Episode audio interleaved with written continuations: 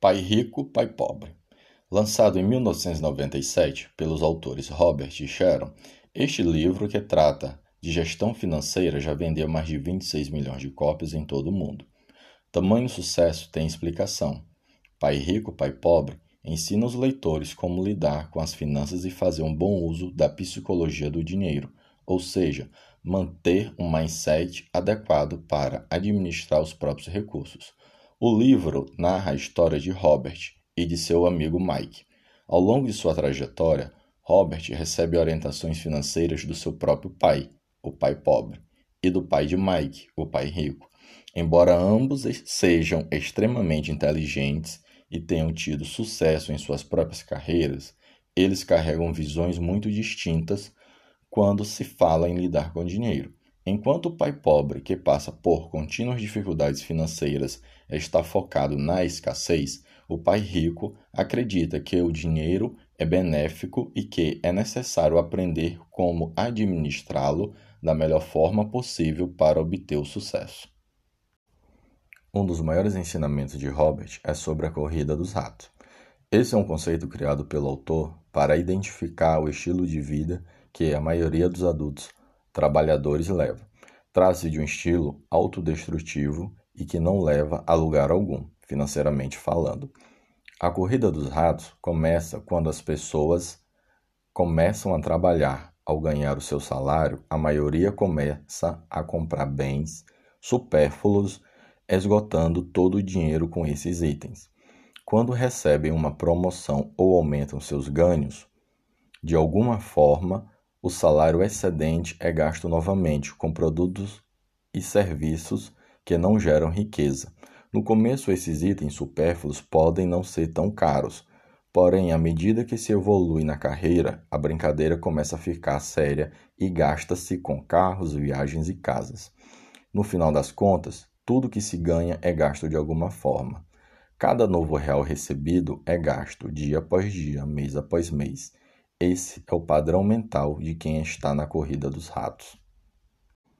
O segundo ensinamento do livro, Educação Financeira. Ela tira você da corrida dos ratos. Para Robert, é extremamente importante aprender sobre esse tema, que infelizmente não nos é ensinado nas escolas. Para o autor, a inteligência financeira se resume em quatro habilidades. A primeira, capacidade de entender os números. Segunda, estratégia de investimentos. Terceira, o mercado. E, por fim, a quarta, as leis.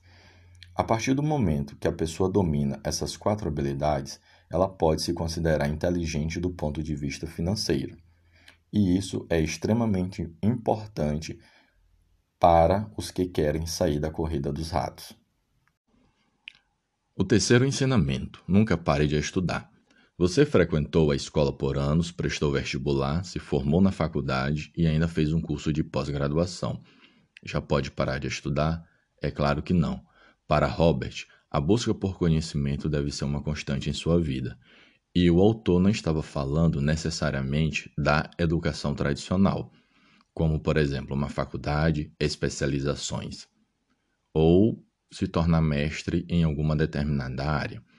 Embora isso possa ser importante em alguns casos, a sugestão do autor é que você busque conhecimento a partir de experiências práticas e métodos alternativos que não são utilizados pelo sistema de ensino tradicional. Para você ter uma noção, o pai rico nunca havia terminado o ensino médio, porém, ele viria a se tornar um dos homens mais ricos do Havaí.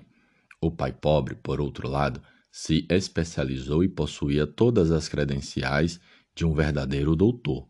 Contudo, este morreu pobre e deixando dívidas para sua família. O quarto ensinamento: comece cedo. Um de seus ensinamentos mais importantes é a recomendação de que devemos começar o mais cedo possível a construção de nossa riqueza. Se possível, começar ainda na juventude, com a busca pelo conhecimento e educação financeira. Se para você parece que é tarde demais, o autor também tem uma sugestão: comece agora mesmo. Todo o tempo que você gasta se lamentando será um tempo que poderá fazer falta no futuro. Você pode não ter tido a oportunidade de começar cedo, mas tem a responsabilidade de começar o quanto antes, agora que já sabe a importância disso. O quinto ensinamento: a importância do empreendedorismo. Para o autor de Pai Rico, Pai Pobre, as pessoas deveriam sempre buscar formas de empreender, seja por conta própria, seja na empresa em que trabalha. O empreendedorismo ensina lições importantes sobre o dinheiro. Robert resumiu esse ensinamento na seguinte frase: Cuide de seus negócios. Para dar exemplos, ele cita a vida do fundador do McDonald's, como conhecemos hoje. Embora todos achassem que o seu negócio fosse hambúrgueres, na verdade, seu negócio era imóveis. Assim, enquanto a profissão era vender franquias de hambúrguer, ele acumulava imóveis e que se dedicava a fazer isso. O sexto ensinamento: a definição de passivo e ativo. Diferente da definição contábil tradicional, Robert apresentou uma nova visão sobre os termos ativo e passivo, e é bem fácil entender cada um deles. Ativo é tudo aquilo que coloca dinheiro no seu bolso. Passivo é tudo aquilo que retira o dinheiro do seu bolso. Vamos usar o exemplo de uma casa. Bom, nesse caso, ela pode ser um ativo e um passivo. Se essa casa estiver sendo usada para moradia própria, ela é um passivo, pois está tirando o dinheiro do seu bolso e de seu dono. Porém, se ela estiver alugada, a casa se transforma em um ativo e passa a ajudar o seu dono colocando o dinheiro em seu bolso. O ensinamento de Robert é: pare de comprar passivos e comece a investir em ativos. Sétimo ensinamento: não trabalhe pelo dinheiro. Se você trabalha pelo dinheiro, está cedendo poder a seu empregador. Se seu dinheiro trabalha para você, você mantém e controla o poder. Esse é o problema de quem permanece na corrida dos ratos. Em vez de buscar formas de fazer o dinheiro trabalhar para eles, eles vivem para trabalhar para o dinheiro. Assim, continuam presos à rotina que não leva a lugar algum. O oitavo ensinamento: não acredite em crenças limitantes. De acordo com Robert, o seu pai pobre adorava dizer frases como essas: O amor ao dinheiro é a fonte de todo mal. Estude arduamente para poder trabalhar em uma boa empresa. Não dá para comprar isso. Por outro lado, o pai rico tinha frases semelhantes, mas com um propósito completamente diferente.